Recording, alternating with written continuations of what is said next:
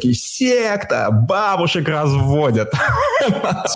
Как вообще? Потом у меня отжали э, бизнес в Сочи, у меня был там кинотеатр в Сочи, туристический бизнес, рекламное агентство, и вот так вот все как бы складывалось, да, что я один за другим вот эти как бы бизнесы все как бы терял. Как ты видишь а, дорог... проблема России, прежде всего дорогой трафик? Блин, сумасшедшее правительство проблема России. И это не вчера началось. Про рынок вот Израиля что можно сказать? То есть он богатый, здесь много денег, здесь люди не заморачиваются, то есть здесь нет вот толпы голодных русских маркетологов, которые весь рынок прям отжали и дерутся друг с другом там за три копейки, как бы за лида. Маркетинг в Израиле, внутренний рынок, это просто, ну, вообще ни о чем. Это, знаете, Россия 90-х, колхоз-совхоз. Херня полная.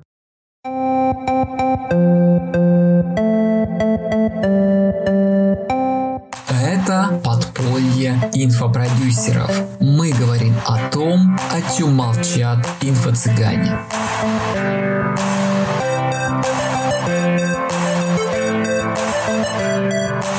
Слушай, давай тогда сначала расскажи про себя, расскажи, кто ты, откуда, где живешь, как с Россией связаны, с Украиной вообще, русский язык, но живешь за границей, а почему? Ну и чем занимаешься? Во-первых, спасибо, что пригласил меня, мне это очень приятно и интересно. Всегда приятно поговорить о себе, да, о своих кейсах, поделиться каким-то профессиональным опытом. Э, меня зовут Джош Рженко, я продюсер, у меня небольшой продюсерский центр с партнером. Это семейный бизнес. Моя супруга, у нас э, небольшой семейный бизнес, вот продюсерский центр. Называется Digital Expert. Это небольшой совсем э, центр. У нас, ну, где-то человек 18, наверное, сейчас э, плюс-минус. Что как бы в нас такого как бы интересного? То есть мы не, не, не очень обычные, мне кажется, ребята, не совсем типичные для рынка. Потому что мы специализируемся на новичках. У нас вот сейчас в работе там больше 20 проектов, там 24, что-то такое, я даже не знаю точно, потому что постоянно подключаются новые. Хотим, чтобы у нас было одновременно 100 проектов в работе.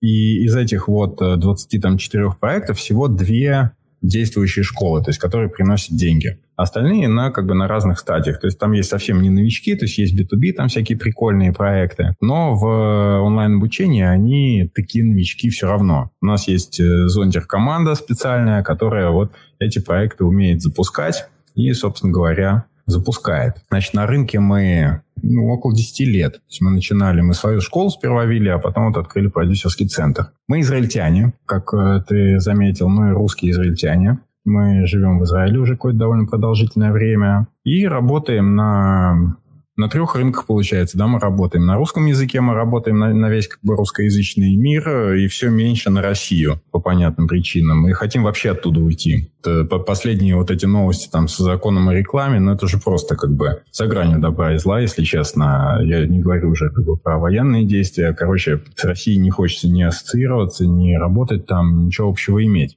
А, работаем мы на рынке Израиля, на иврите. То есть мы умеем э, либо генерить и работать на иврите, это очень прикольно. Рынок Израиля, он очень интересный, сейчас расскажу. И на английском языке мы можем работать. Вот. Но на английском у нас нету прям Всем вот таких как бы, успешных кейсов. Но я сейчас расскажу, я думаю, что тоже будет как бы интересно. У нас сейчас очень интересный проект запускается, он в процессе запуска, и я, собственно, сегодня хочу о нем вам рассказать.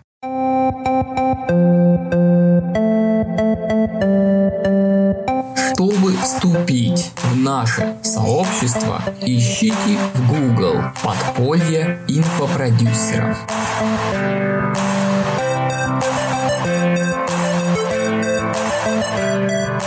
Слушай, давай сразу вопрос. 10 лет назад, я, если я правильно понял, ты переехал из России в Израиль и открыл ну, продюсерский, продюсерский центр. Позже, да, мы переехали. Да, мы э, изначально мы вели школу, это была вот школа лаборатория 8, Вячеслав Юнев, системно-векторная психология, вот такие всякие как бы штуки. Вели мы ее где-то в течение э, пяти лет, и э, пять лет назад мы э, открылись в формате, мы перестали э, работать со Славой Юнием, он работает сейчас один, все у него хорошо, а мы вот э, пошли в продюсирование, пошли запускать э, школы самостоятельно новые. И вот так появился наш центр Digital Experts, и пять лет мы вот в таком формате работаем. Продюсирование, ты как пришел? Откуда? В продюсирование я пришел из интернет-маркетинга тоже. Я занимался туризмом, я жил в Сочи, вот.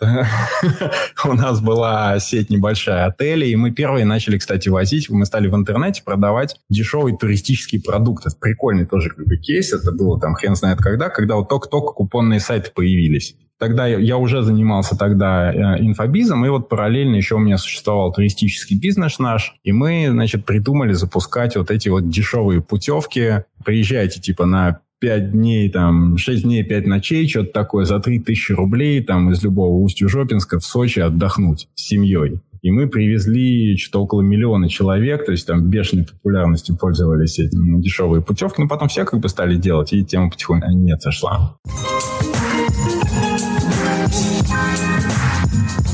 А где ты учился на продюсера? Так, хорошо, то есть у тебя был свой бизнес туристический, потом ты пошел в продюсирование. Ты где-то отучился на курсах продюсеров или как? Мы когда начали, вот, я, я пришел от, э, я увлекся вот этой вот системно-векторной психологией, может быть, кто-то даже слышал, там школа Юрия Бурлана, такая как бы известная штука, большая школа. И я очень как бы увлекся самой вот этой вот темой, познакомился вот со Славой Юневым, он э, запускал, он хотел как бы об этом тоже рассказывать, и я увлекся, и вот э, мы решили в паре нести, значит, свет этих знаний людям. Я на тот момент, это вот как раз где-то там 10 лет э, назад было, я на тот момент вообще не, не понимал ничего вообще, ни как оно там все это работает. Был там час-клик, который мы тогда тоже еще не нашли. Нам казалось, что просто выйдешь на рынок, да, там, предложишь людям на блюдечке вот свои знания, и они тут же захотят их там посмотреть бесплатно-то уж точно, а потом, наверное, и купить, и будет у нас э, все как бы красиво и все такое прочее. И вот потихонечку вот от боли, да, от желания донести людям тему, которой мы были сами увлечены, мы стали, то есть никакие рассылки вообще, мы не слышали ничего об этом, ничего не знали, то есть мы просто пытались там вебинары делать там, ну, то есть учились всему вот как бы на коленке. Но очень быстро ну, научились, там поняли, что нужно собирать там базу и все такое прочее. Вот как то есть э, первый проект, э, в этом проекте ты, по сути, учился. Какие-то да. курсы проходил дополнительно там? Вот э, был такой этот самый Азамат Ушанов, по-моему, если ничего как бы я не путаю, ну и Парабеллум, конечно. Это вот два гуру моих, у которых я учился в самом начале. Ну, а дальше там уже, да, конечно, там какие-то проходил. Я уже сейчас, наверное, ну, как бы даже не вспомню, что я там как бы проходил, какие как бы курсы.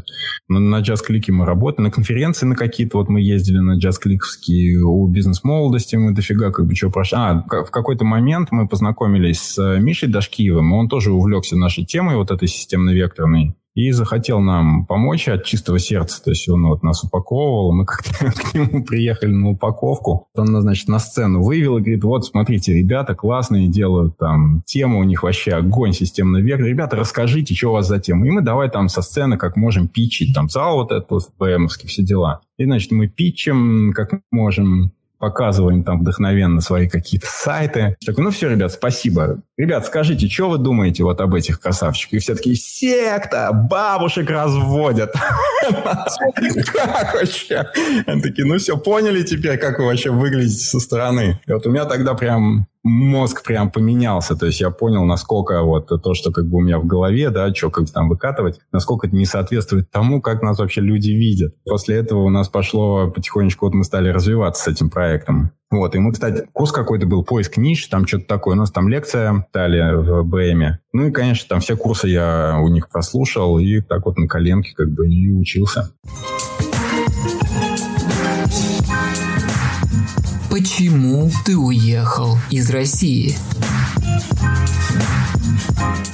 Хорошо, ты начал инфобизнес. Из России ты уехал в процессе вот этого инфобизнеса до или после? То есть что тебя сподвигло к переезду из страны? Слушай, ну как-то потихонечку вот это все сгущалось, сгущалось. Потом, ну как бы я еврей, у меня семья здесь вся израильтяне. И как бы сперва перебралась сестра с мужем, все племянники. Ну и вот как-то потихоньку меня все меньше и меньше привязывало к России. Потом у меня отжали э, бизнес вот в Сочи. У меня был там кинотеатр в Сочи, туристический бизнес, рекламное агентство. И вот так вот все как бы складывалось, да, что я один за другим вот эти как бы бизнесы все как бы терял. То кризис, как бы, то я сам что-то как бы не так сделаю, да, там похерю. Кинотеатр у меня отжали силовики, ну и вот как-то у меня все это, знаешь, шло в такую вот, вот отторжение как бы России, и в итоге я просто сказал, что да блин, иди оно все нахер, короче, не хочу больше я жить в России, хочу я жить в другом месте.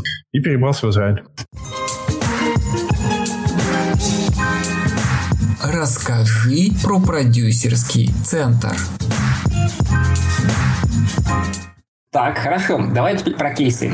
Ты переехал. С чего ты начал вот, вот тут за границей, да, в Израиле? Во-первых, наш юридический вопрос. Юрлицо у тебя, у тебя компания в Израиле или в России, или и там, и там. Как ты проекты находишь? Какие ты находишь проекты? По какому принципу? С кем хочешь работать, а с кем не хочешь работать? Смотрите, мы как бы по большому счету, то есть, да, как бы мы продюсерский центр, но мы больше, получается, занимаемся вот такой консалтинговой деятельностью. Мы активно очень лидогенерим, у нас есть юрлица, ну, израильское, естественно, юрлицо, это наше основное. Кроме того, у нас еще пока есть э, ИП в России, аж целых два и у меня, у супруги. Но вот последнее время, честно говоря, они стоят без дела. И мы думаем о том, что уже от них как бы совсем избавиться. У нас есть э, в Казахстане у нас есть юрлицо у нашего партнера, который ну, с нами работает. И мы, собственно, вот весь бизнес мы делаем, э, по сути, через израильское юрлицо и через Казахстан. Значит, мы работаем, ну, как, мы когда перебрались, я пытался, у меня была какая-то вот попытка такая же, типа, блин, блин, я же приехал, вот я израильтянин, теперь они найти мне работу вот в Израиле.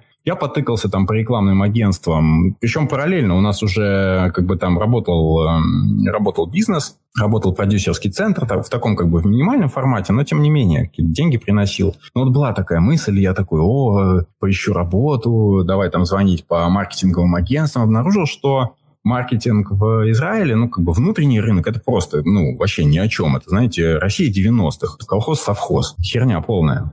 Я не знаю, если есть кто-то здесь вот из Израиля, Поделитесь мнением, что думаете об этом. Я тебе могу про Германию сказать, потому что я вот изучаю. Там, кажется, интернет-маркетинга просто нету. Начинаешь общаться с бизнесом, они на выставки ездят, на какие-то ярмарки ездят, да, у них листовки все еще, у них e-mail, ну ладно, e-mail, но вот ну, даже e-mail это вот у них интернет-маркетинг. Какие-то чат-боты, это просто никто не понимает, о чем ты говоришь. Социальные сети у них очень плохо развиты. То есть как бы другой совсем рынок по другим правилам играет. Да, да. Но вот здесь такая же как бы тема. То есть интернет-маркетинг, он очень специфический. Вот внутренний... Нет, соцсети есть, конечно. То есть это там Facebook там и так далее. Чат-боты не слышали. E-mail там в лучшем случае. Хорошо настроенная реклама, ну вот сейчас много русских, украинских ребят приехало, и как-то это все дело как бы сдвинулось, стал появляться там на русском языке на иврите, ну, не знаю. Про рынок вот Израиля что можно сказать? То есть он богатый, здесь много денег, здесь люди не заморачиваются, то есть здесь нет вот толпы голодных русских маркетологов, которые весь рынок прям отжали, и как бы и все, и дерутся друг с другом там за три копейки как бы за лида. Такого нету даже как бы близко. То есть здесь можно просто тупо вот мы нашим партнерам делаем лидогенерацию. Это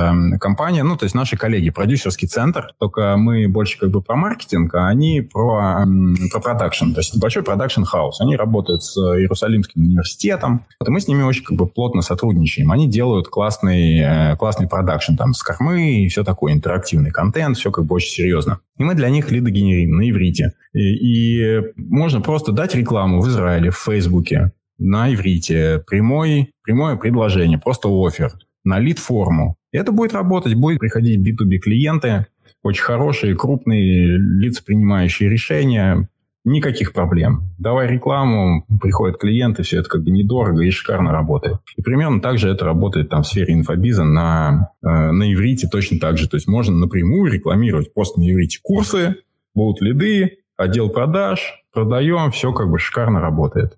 Никаких вот этих вот там плясок с бубнами ну, то есть они тоже, естественно, как бы присутствуют, в основном в русскоязычном э, сегменте. Но в целом такой рынок как бы ну, интересный. Есть рынок, э, естественно, связанный вокруг IT-индустрии, то есть весь рынок Израиля, он крутится вокруг э, американских, э, ну, не, не американских, вокруг американского рынка. То есть э, в Израиле запускается огромное количество ста- стартапов, вообще стартап Nation, здесь самое большое количество стартапов на душу населения. Даже вот у моей квартирной хозяйки такая вот бабулька, у нее, у ее там брата есть стартап, у меня здесь вот в квартире, которую я снимаю, лежит куча каких-то там папок с этим связанных. И все они целятся на американский рынок. И там уровень э, абсолютно другой. То есть это высокий уровень маркетинга, это высокий уровень продукт э, ну, то есть такой классный, классный международный рынок. И там я обнаружил, что вот для, как бы для маркетингового агентства, работающего на английском языке и целящегося на американский рынок, у меня скиллов ну, недостаточно. То есть я могу на этом рынке работать, но вести коммуникацию там на английском с этими ребятами мне тяжело. То есть я как бы, я, не, я все равно для них такой как бы узбек условный, да, который говорит, э, вот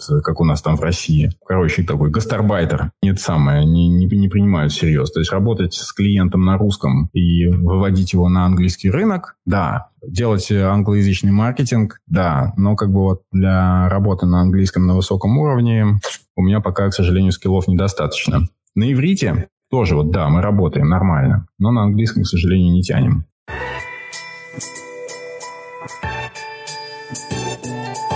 С кем ты работаешь?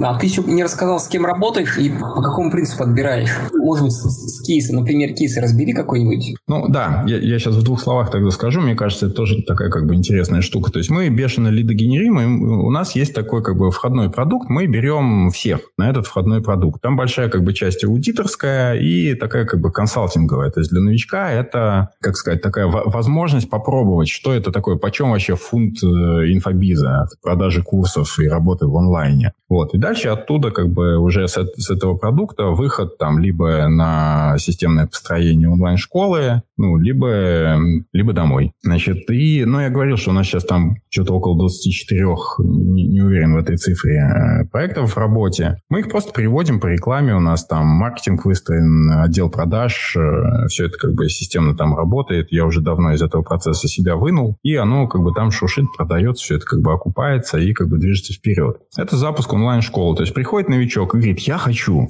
что говорят обычные новички, я хочу запустить онлайн-школу. Значит, сделать запуск. Вот у меня есть идея курса, я хочу этот курс вывести на рынок и облимониться. И хотелось бы это делать вот с опытным продюсерским центром. Шикарно, отлично. Вот у нас есть как бы продукт, э, первый, первый запуск. И, собственно, проводим новичка по всем этапам вот этого пробного запуска. Но, по сути, как бы в процессе вот этого продукта новичок начинает как-то вот понимать, о чем как бы речь. Да, какая там холодная, горячая аудитория, там, как она себя ведет. Исследование рынка проводим. Ну и как бы готовим его, даем ему вот этот вот первый как бы опыт столкновения с э, аудиторией. Ну, то есть человек получает первый опыт работы с инфобизнесом? По порядка 100 тысяч рублей у нас там это стоит, там что-то там плюс-минус, потому что цена в долларах и курс постоянно меняется. Ну и дальше уже как бы он может принять какое-то осознанное решение, там надо ему это, не надо, или он хочет, например, там быть э, просто автором, делать курсы качественные и получать э, за это какое-то какое авторское вознаграждение. Или хочет, наоборот, там нырнуть вот в онлайн-предпринимательство, там вот это все, строить себе школу там и так далее. Такие как бы тоже есть. Ну есть, естественно, у нас как бы ребята, которые уже там с предпринимательским бэкграундом, то есть это B2B там клиенты, которые хотят выйти в онлайн, понимают, что за этим стоит, и мы уже как э, консалтинговая компания, мы им помогаем вот это все, как бы все системы выстроить, внедрить, запустить, там, отладить, там, и, может быть, даже в, в каких-то как бы моментах пофиксить.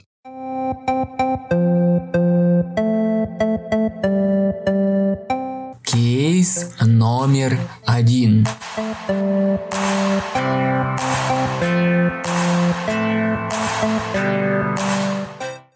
Значит, я хочу рассказать вот про три кейса, казалось бы, э, непонятно чем связанных. Значит, один кейс – это фотошкола, школа обучения фотографии. Один кейс – это мягкая ниша, значит, это помощь женщинам, пережившим расставание. И один кейс – это школа режиссеров мобильного кино на английском языке. Значит, три вот таких вот как бы кейса. Чем они, чем они связаны? Сразу цифры. Значит, смотрите, какие цифры по школе. Ну, это не школа, получается, это такой больше терапевтический э, курс, терапевтическая история, значит, э, мягкая ниша, то есть э, это дама, психолог, и она помогает вот женщинам, пережившим расставание. Значит, какие цифры? Значит, мы вложили, получается, в трафик, какие-то копейки, значит, вложены в трафик. Цена регистрации в базу 26 центов, 4556 подписчиков мы получили. Сразу вопросы. Какой регион работы? Какие каналы привлечения подписчиков? Все Давай. расскажу сейчас, все расскажу. Это очень интересный кейс. Они все три как бы связаны вот как раз вот этой механикой. 1184 доллара примерно там, плюс-минус, вот. Получили 4556 подписчиков. В итоге как бы всех кручу-верчу и всего запуска Значит, мы сделали, мы продавали марафон, то есть это был самый-самый первый как бы продукт, да, который дальше должен был вести на флагман. И мы сделали 50 продаж этого э, продукта на сумму 76 тысяч рублей. То есть Короче, махонький плюсик, да, махонькая окупаемость трафика. Вот. Но мы получили огромную базу, мы получили 50 продаж от э, марафона, на который дальше они пошли, который продавал дальше флагман. Стоимость флагмана была там что-то около 40 там, тысяч рублей. Значит, это вот первый кейс. Второй кейс – это школа фотографии.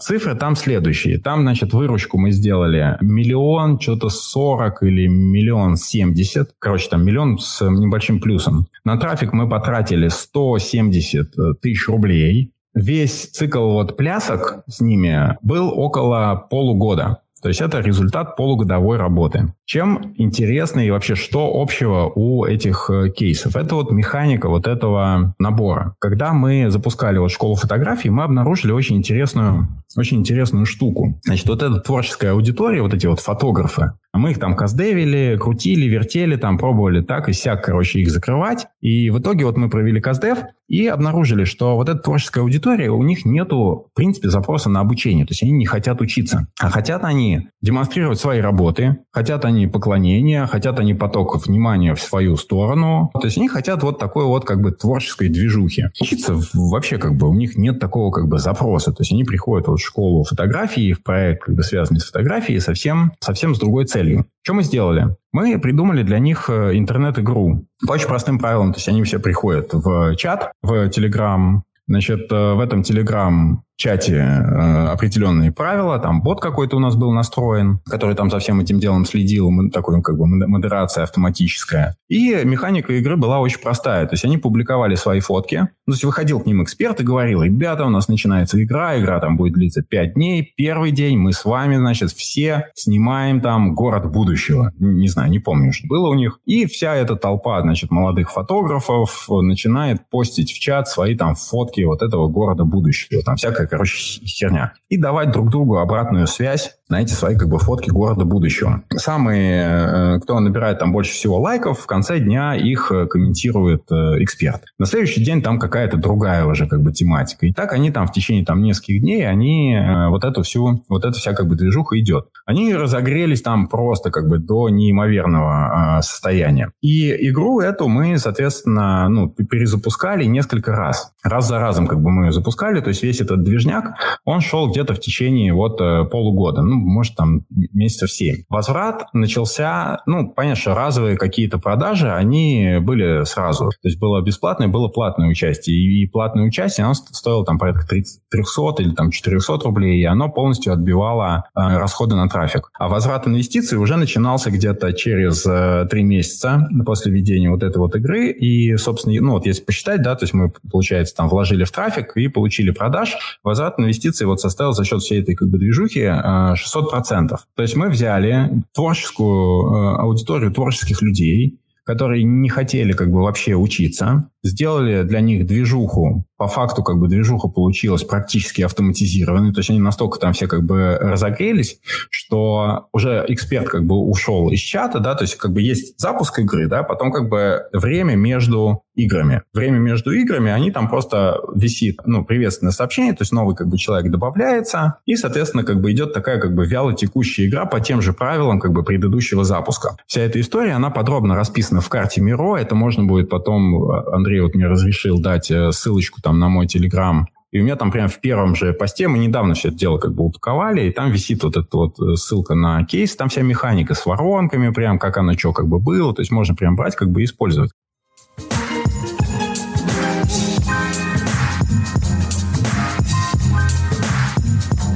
Друзья, скачать схему, о которой говорит Джордж, вы сможете сразу же после регистрации в клубе «Подполье инфопродюсеров».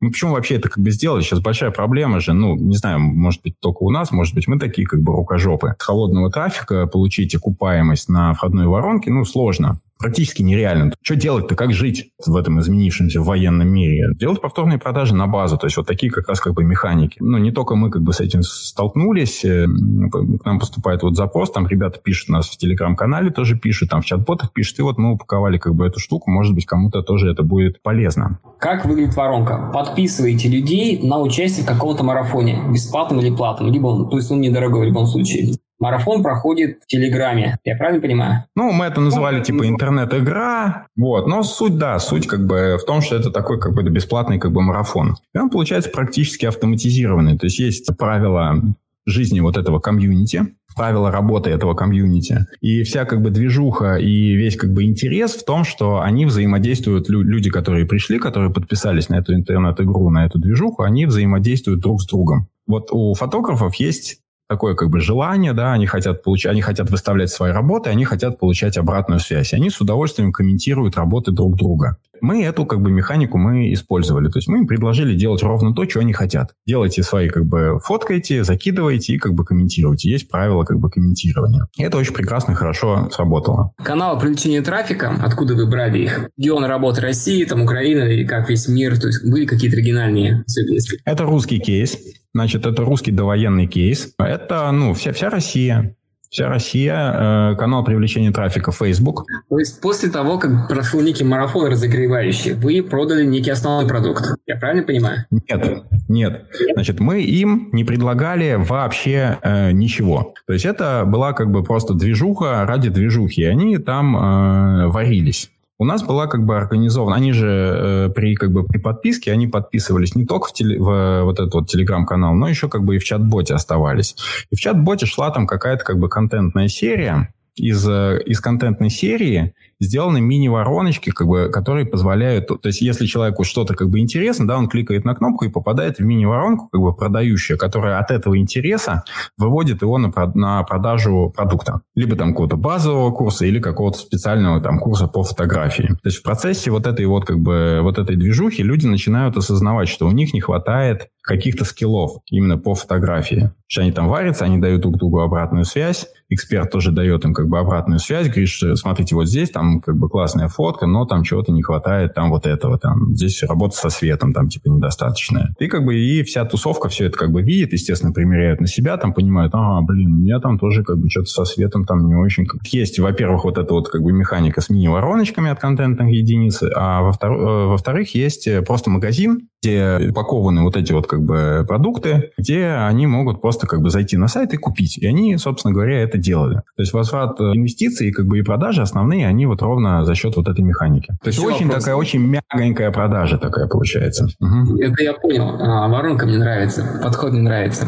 Скажи, как долго проектировали воронку, реализовывали, тестировали? Какое время прошло от идеи до реализации? Ну вот я говорю, что весь, как бы весь проект, цикл составил где-то там, ну, 6-7 месяцев.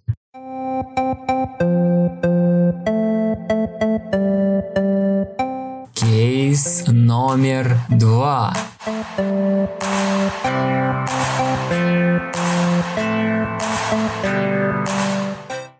Хорошо, вот давай следующий да. кейс.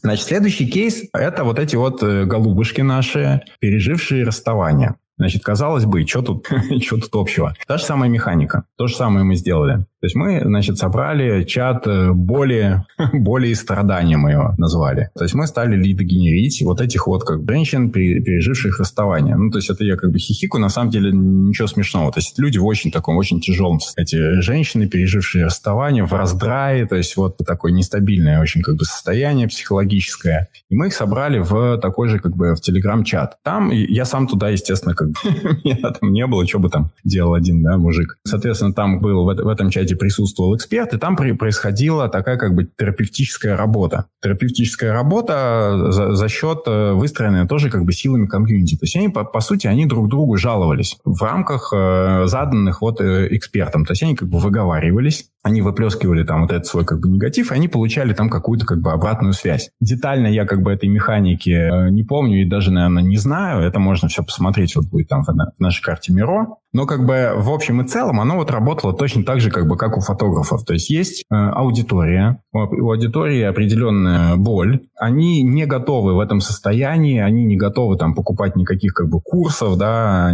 там ничего такого. То есть, ну, это люди прям очень как бы расшварканные. И мы их вот проводили с помощью этой механики вот по первому такому как бы циклу помощи. Как бы по результату вот этого там бесплатного как бы марафона, да, терапевтического, который проходил там в этом чате. Потом их просто-напросто приглашали на вебинар на продающий, на котором как бы эксперт э, проводил, ну, рассказывал там, что с ними происходит. Ну, обычный как бы обычный алгоритм там продающего вебинара и приглашал на марафон, на котором будет продолжение вот этой как бы терапии, и они получат там первый результат, еще как бы неустойчивый, но типа их э, серьезно попустит. И, соответственно, такой вот результат мы там получили. 50, 50 э, закрытий на этот марафон с чеком там что-то там 76 там, тысяч рублей по итогу. И с марафона они уже там сконвертировались на этот большой флагман. Цикл работы вот с этой как бы аудиторией, он э, был вообще как бы очень, очень маленький. То есть вся вот эта вот движуха, она там заняла недели три, по-моему, там четыре максимум. Потом продавали основной продукт или что происходило потом? Да, на марафоне, то есть сперва вот эта бесплатная движуха в чате, такой как бы пред, типа терапевтическая вот такая вот как бы силами комьюнити. Продающий вебинар. На продающем вебинаре продаем платный марафон,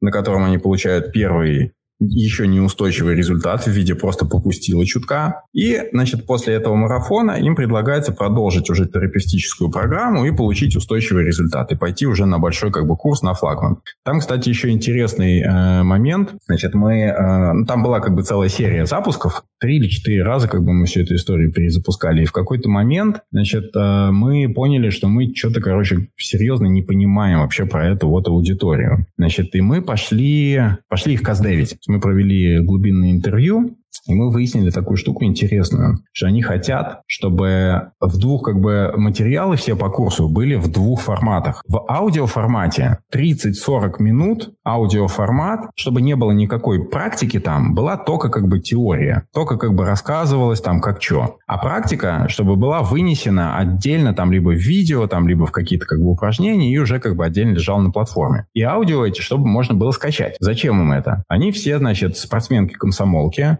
либо бегают э, в парке, чтобы свое состояние там, короче, чуть-чуть как бы уравновесить, э, либо возят детей на какие-то как бы, активности и в процессе хотят слушать вот эту вот историю. Там 3, 4, там 5 проблемных интервью, понятное дело. То есть первое, что мы подумали, ну, блин, не может быть такого, чтобы это была вообще тенденция. Значит, э, и проверили эту историю количественным методом. Ну, то есть сделали анкету и ее уже как бы запулили на трафик. Собрали там около 500 ответов. И что вы думаете? То есть эта гипотеза, она подтвердилась подтвердилось. Не, не помню, опять же, как бы процент, но какой-то высокий процент вот этих вот женщин хотел вот именно вот этого. Мы это внедрили в программу, в программу большого курса, и после этого только он стал продаваться. Это вот о пользе Каздева. Ребята, не ленитесь каздевить, прям вот рекомендую. А, люди хотят, чтобы была отдельно теория в аудиоформате и практика. В каком формате еще раз практика? Ну, в любом, уже как бы на платформе. То есть поинт как бы в чем? Что вот эти девчонки, а, они, у них есть как какая-то как бы своя там жизнь, да, своя активность. И они хотят там, бегая в парке там или в машине, когда едут, они хотят слушать своего любимого вот, терапевта, своего любимого эксперта. Но так, чтобы он им не предлагал там что-то делать прямо сейчас. То есть как бы прослушала, домой вернулась, уже там открыла платформу и делаешь практику, делаешь терапевтические упражнения. Во-первых, логично и как бы, как бы я бы сам для себя использовал. Как без каздева ты вот это выяснишь? То есть меня очень впечатлил этот кейс. Вот этот кейс запуск делали на русскоязычной аудитории в России России или как? Да, то же самое. Русскоязычная аудитория в России,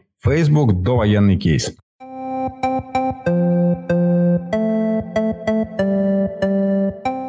Кейс номер три.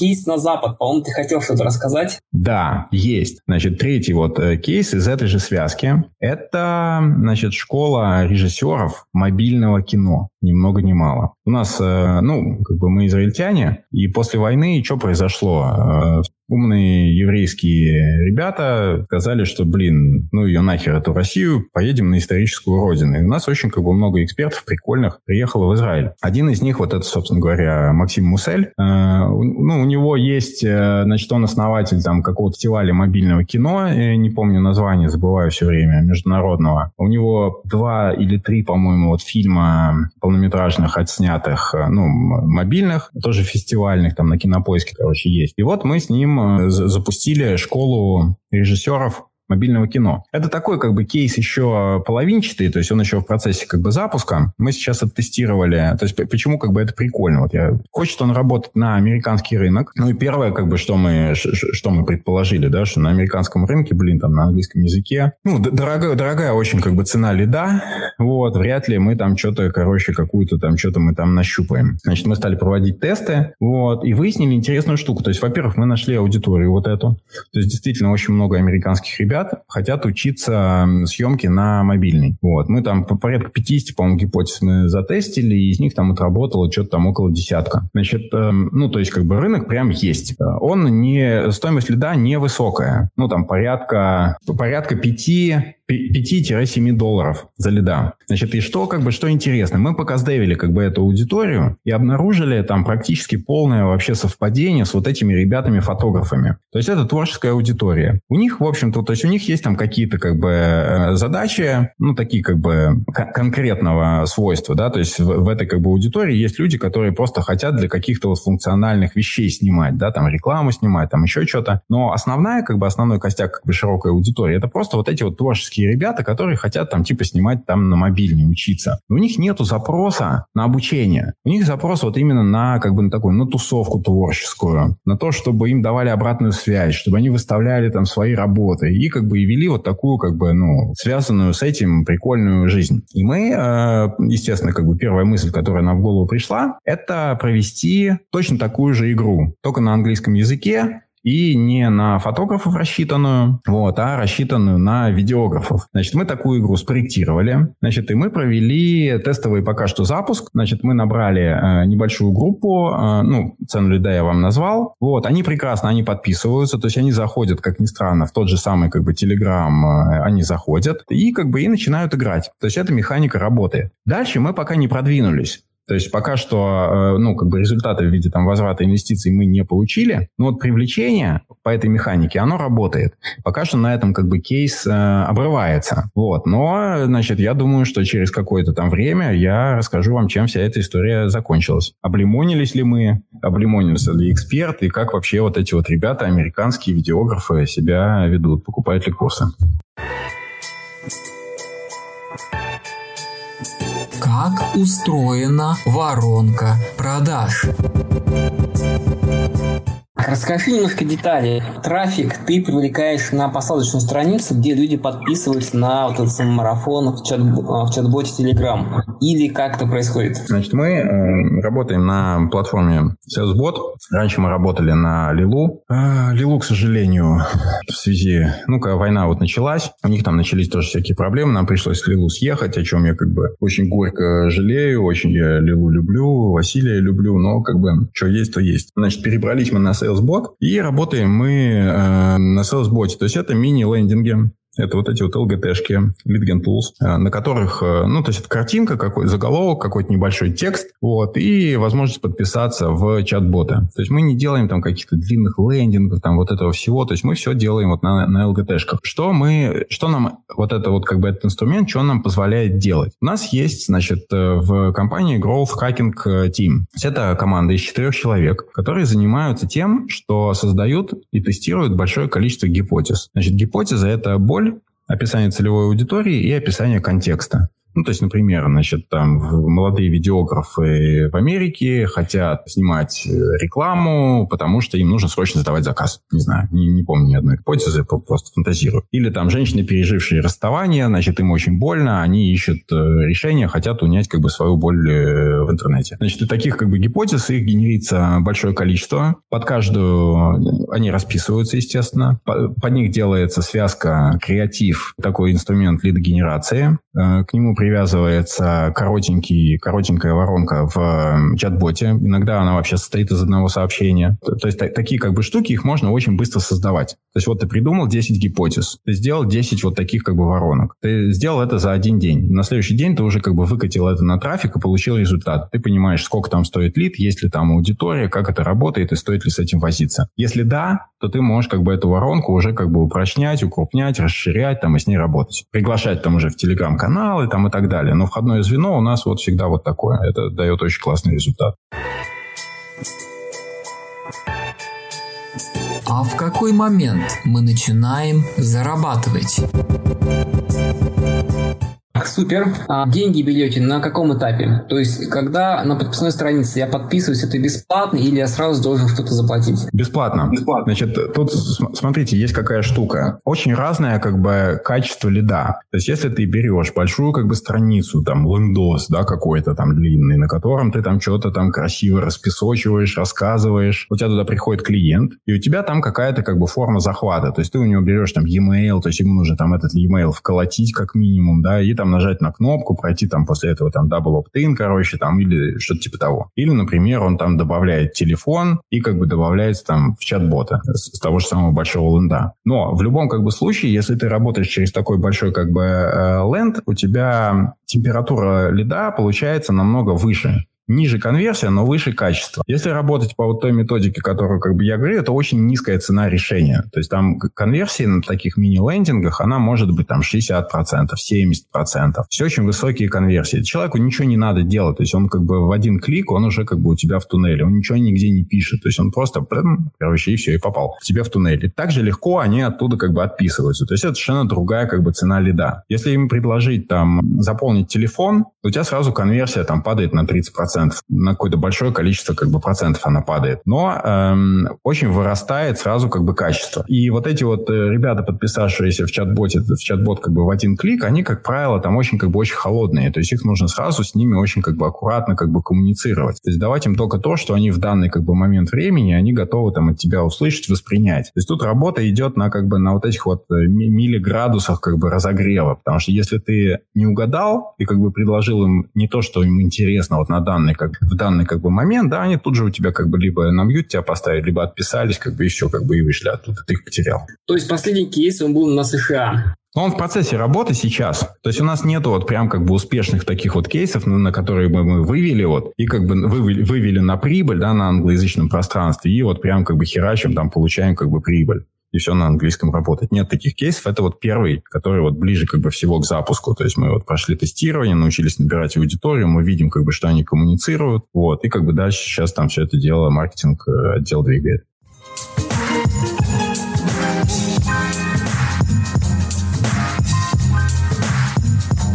что поменялось в работе продюсерского центра после начала войны.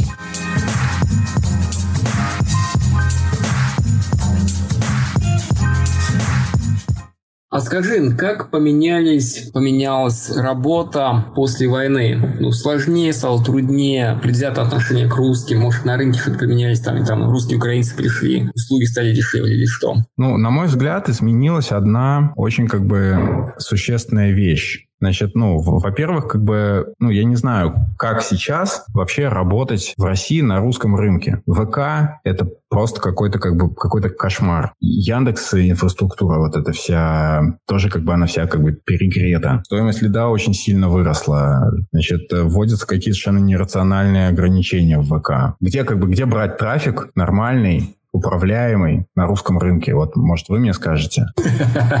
Я боюсь, никто тебе не подскажет. У нас сегодня каждый день кто-то обсуждает, как деньги переводить с Запада на Россию, где трафик там, какие цены, да, и прочее. Ну, ну. То есть, пока ты видишь а, проблема России, прежде всего, дорогой трафик. Блин, сумасшедшее правительство проблема России. Значит, и это не вчера началось, и не 24 февраля это началось. Я начал заниматься бизнесом в 98 году. Строился со своим, к своему другу в рекламной рекламное агентство, там херачит какие-то вывески на наружную рекламу там на, на, на паях. Через два месяца случился кризис, э, знаменитый вот 98 -го года, дефолт, и все как бы накрылось медным тазом. Вот, с тех пор ничего как бы стабильного и стабильно развивающегося в России я не видел. Зачем как бы вести бизнес в стране, которая постоянно устраивает какую-то херню, я, честно говоря, не очень понимаю. Мне кажется, этого делать просто не надо. То есть, мне кажется, Россия просто планомерно, раз за разом, шаг за шагом, знак за знаком, да, показывает, что, ребята, вы здесь не welcome, вы здесь не нужны. Здесь не нужно мелкое предпринимательство. Идите нахер отсюда вот. Либо идите там в армию, на войну пушечным мясом, или там, я не знаю, чем как бы занимаетесь. Мне кажется, вот эти как бы сигналы, которые э, предпринимателям подает Россия, они однозначны. Но как бы есть страны, в которых предпринимательство welcome, которые к предпринимателям, в том числе там к российским, очень даже хорошо расположены, поддерживают, там в том числе Израиль, пожалуйста,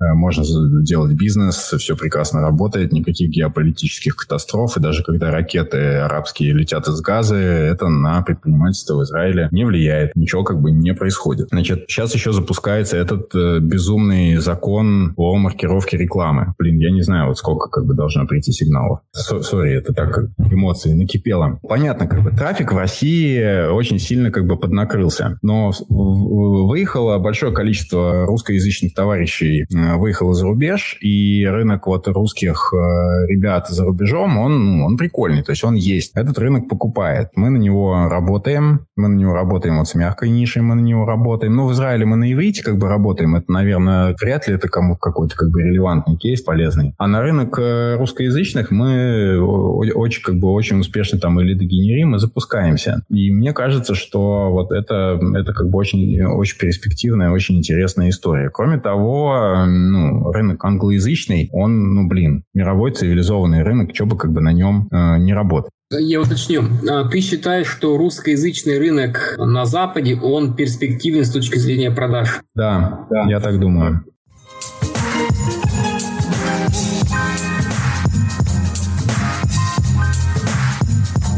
А правда ли, что русских не любят на Западе?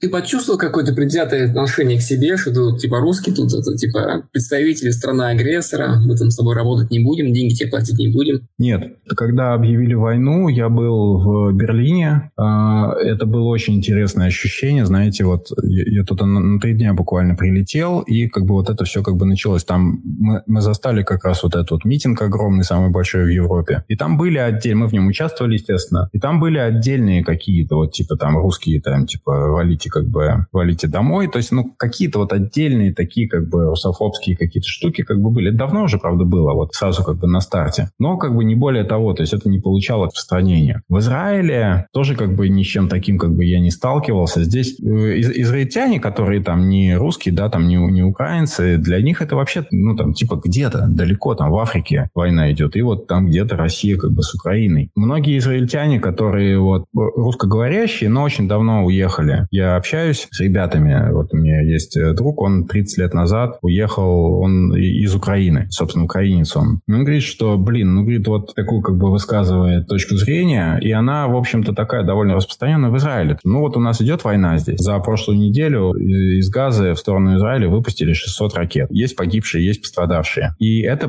продолжается довольно длительное время. Еще до того, как началась война в Украине, до того, как э, Россия вот агрессию начала дикую. И что-то мы не видели демонстраций ни в Москве, ни в Киеве, когда вот нас арабы бомбят. Ну, то есть здесь как бы своих дел полно вот у людей. Им это все как бы далеко, не, не очень как бы близко. Понятно, что есть как бы радикально настроенные русские здесь, есть, есть э, радикально настроенные украинцы. Это все как бы понятно. Демократическая страна, здесь как бы можно высказывать свое мнение. Люди этим активно пользуются. Но вот каких-то вот таких прям вот русофобских каких-то настроений я с этим не сталкивался. И друзья мои не сталкивались. И бизнесу это как бы моему не мешает абсолютно. Хорошо, давай от этой темы отойдем. На каких условиях работаешь с экспертом? А расскажи немножко, на каких условиях работаешь с экспертом. Ну, то есть две ситуации. Эксперт совсем с нуля, ни одного запуска не был. И эксперт, когда он, ну, уже какой-то бизнес есть или был, то есть он более опытный. Значит, если это новичок, ну, я говорил, что у нас есть программа, у нас есть такой как бы стартовый продукт, он стоит там порядка там 100 тысяч рублей на рубли, это занимает 3 плюс-минус месяца и дает такой как бы первый, э, первый опыт, после которого уже эксперт может принять э, взвешенное решение, то есть что как бы дальше делать. Либо там двигаться с нами же, собирать там, развивать базу, там, соцсети там и так далее. Ну, то есть как, как, какие-то как бы стратегические решения мы им предлагаем, и часто люди этим пользуются и идут как бы с нами дальше. Либо тоже очень часто люди говорят, что, блин, нахер оно мне надо, все, я все понял, большое спасибо, на этом все, я займусь другими делами. И, соответственно, если к нам приходит, э, приходит какая-то школа действующая, ну, ни с того ни с сего, школа вот без проблем, без каких-то, да, она, ну, продюсерский центр обращаться не будет. То есть есть всегда какая-то как бы проблема в чем-то, в трафике, там, в работе с базой системной, или это создание продуктов, э, или просто какая-то как бы проблема, непонятно что. То есть на самом деле как бы проблема там в организации, в финансах, но часто люди как бы этого не рефлексируют, тогда нужно проводить аудит. И у нас есть как бы ряд продуктов для таких вот э, школ. Все они начинаются с аудиторской проверки, то есть мы заходим, мы проводим как бы свой аудит, выносим какое-то свое как бы мнение, и дальше начинается, ну, обычная такая как бы B2B работа, готовится предложение, то есть мы можем запуск совместно провести. Но мы стараемся на самом деле не вписываться вот в какие-то разовые такие как бы вещи. Мы не работаем как э, маркетинговое агентство, да, что пришел эксперт, такие, давайте сделаем вместе запуск там на базу, запустимся, заработаем денег. Мы этого не делаем, стараемся не делать. То есть мы э, любим работать в длинную, чтобы получать какой-то системный и прогнозируемый результат. И если как бы с людьми работаем уже на какой-то рабочей системе, да, чтобы это было как бы долго, чтобы это было прогнозируемо, чтобы можно было планы составить, да, и как бы управлять и финансами, и ресурсами. Так, скажи, то есть в первом случае я должен нести тебе 100 тысяч примерно, и мы делаем запуск. Во втором случае мы начинаем с какого-то аудита, который тоже стоит какие-то денег, и потом, скорее всего, какая-то совместная работа будет. Все ли я правильно понял? Да, значит, э, все, все начинается с аудита. Ну, у нас есть там продукты, например, там система управления трафиком. Но даже как бы внедрение такой системы все равно тоже начинается как бы с аудита. И там есть как бы ну, ценовой диапазон. Я не буду его озвучивать, да, потому что он под каждую как бы организацию ценовое предложение как бы делается отдельно. Сама услуга заключается в том, что вот мы помогаем внедрить э, ну, системную работу с трафиком. Что она дает? Она дает как бы возможность э, получать э, трафик прогнозируемо. Ну, если там следующая война не бахает,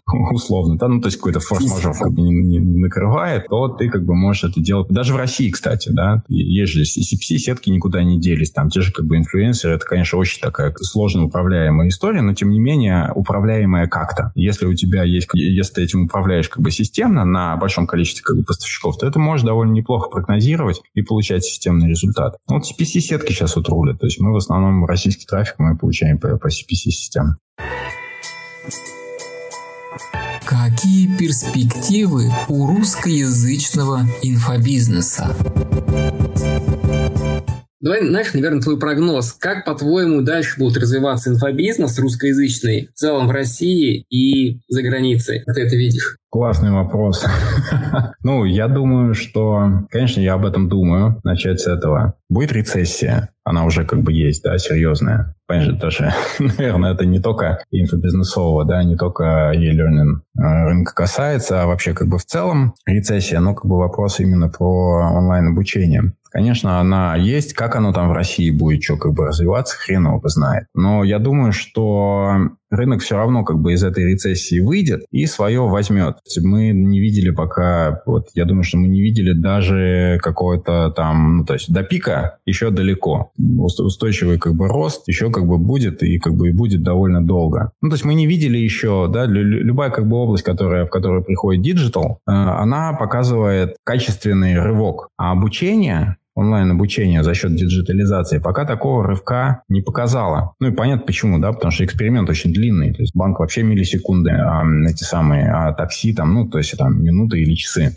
проходит как бы транзакция. То есть ты получил полный цикл. А в, в education вообще даже близко как бы не лежало. Поэтому мне кажется, что у рынка education еще все впереди. Он вообще еще себя зарекомендует и себя покажет. Я думаю, что мне сложно как-то думать вот про российский да, рынок. Я больше как бы про европейский. Мне кажется, ну, то есть я уже как бы это говорил, а повторюсь, то есть русскоязычный сегмент, да, за рубежом, мне кажется, мне кажется, очень как бы очень перспективно. Дай бог, конечно, как бы России, чтобы там э, дела как-то наладились и можно было говорить вот опять как бы о возвращении вот этой золотой как бы поры, да, education рынка. Но что есть, то есть. Вот. И мне кажется, что будет как бы развитие в двух областях таких как бы серьезных. То есть, во-первых, это как бы это э, платформы, которые будут забирать с экспертов э, весь вот этот как бы маркетинговый геморрой и давать, э, давать трафик, давать продажи и давать э, поддержку по продакшену. Вот это как бы в, в, в эту сторону потечет как бы рынок. И в России, я думаю, что это будет вот вообще как бы вот основная такая как бы тенденция, что подберет под себя как бы рынок крупняк. И я думаю, что, безусловно, будет ну, прям классное, хорошее будущее у таких как бы бутиковых, узконаправленных школ. Вот у нас есть э, партнер, мы работаем, ну, клиент, э, школа стоматологов. Школа для стоматологов. То есть им там даются методики, повышение квалификации, охеренно работает все это дело, то есть это прибыльно, продается. Сейчас вот мы помогаем им выйти на, на русскоязычный сегмент за рубежом, уже вышли,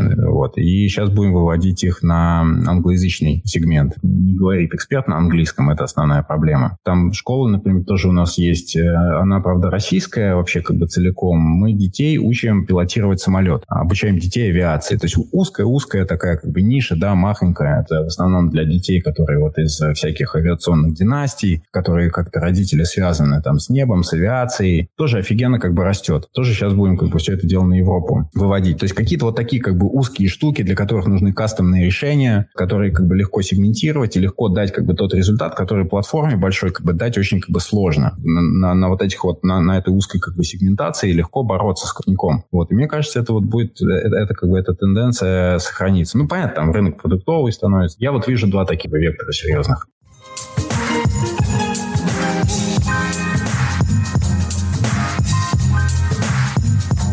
как работают детские образовательные центры в Израиле.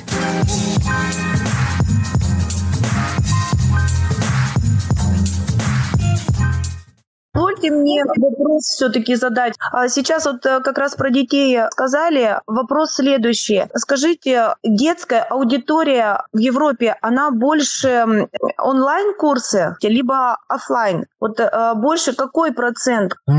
Слушайте, я не знаю. Значит, у меня нет опыта запуска вот какие вывода каких-то вот детских э, проектов именно на европейскую аудиторию. Значит, что я знаю как бы про Израиль? Ну, понятно, как бы любая мама хочет свой, своего ребенка не перед компом усадить, а отвести его в какое-то как бы место, да, где с ним будут вольные там педагоги, развивалки там и все такое прочее, там с ним будет как бы работать. В Израиле эта тема очень развита, и ее очень не хватает. Э, у нас есть два проекта израильских, направленных на детей. Одна это школа для деток дошкольного возраста, общие всякие как бы развивашки там по системами Монтессори. Это русские ребята, они приехали там типа, ну, лет пять как бы назад они приехали в Израиль и открыли вот сразу приехали, сразу открыли свой вот такой центр, рассчитанный на русскоязычных людей, он пользуется там бешеной популярностью, хотя город маленький, в нем есть еще три центра таких же как бы для детей, и всем хватает, все прекрасно себя чувствуют. И вот они как бы, мы их сейчас выводим на онлайн-рынок. Но еще на, ну, как бы не прошли даже стадию тестирования, поэтому, ну, как бы ничего не могу сказать. Я думаю, что вот месяца через два у нас будет прям, как бы мы будем понимать этот, как бы, рынок европейский, там, и израильский. И второй проект, это тоже израильтяне, э, нацеленные на подростков. Значит, это русский израильтянин тоже, ну, как, как бы, как русский. То есть он из России, там, я не знаю даже, был ли он там, если честно. То есть русскоговорящий израильтянин. Раввин. У него своих там пять детей. И он помогает подросткам, русскоговорящим подросткам, он помогает с адаптацией в незнакомой среде. В Израиле, в Европе, там, и везде по всему миру. Там мы уже провели тестирование, и спрос прям очень хороший. Ну, понятное дело, куча народа как бы уехала, у многих есть дети, у многих эти дети подростки либо подходят к подростковому возрасту. То есть это проблема. Нужна помощь как бы с адаптацией от человека, который как бы имеет mindset того языка, на котором говорит подросток, и как бы одновременно понимает вообще, как бы, в какую среду он попал, то есть какой-то культурный как бы код европейский и может с этим помочь. То есть в этом как бы деле адаптироваться. Очень хороший результат тестирования. Сейчас готовим как бы запуск. Я думаю, что там ну, все будет вообще как бы очень хорошо у этого проекта. А если в целом как бы отвечать, то не знаю. Приходи еще, да. если будут кейсы свежие, расскажешь. С удовольствием. Да, на самом деле очень интересно. Израиль, в частности, то лично мне очень интересен. Спасибо большое, что позвали. Мне тоже очень интересно и как бы и приятно. Зовите. У нас полно кейсов. Больше 30 кейсов. С удовольствием буду приходить рассказывать. Все, тебе спасибо. Всем удачи. До встречи в следующую пятницу. Пока-пока.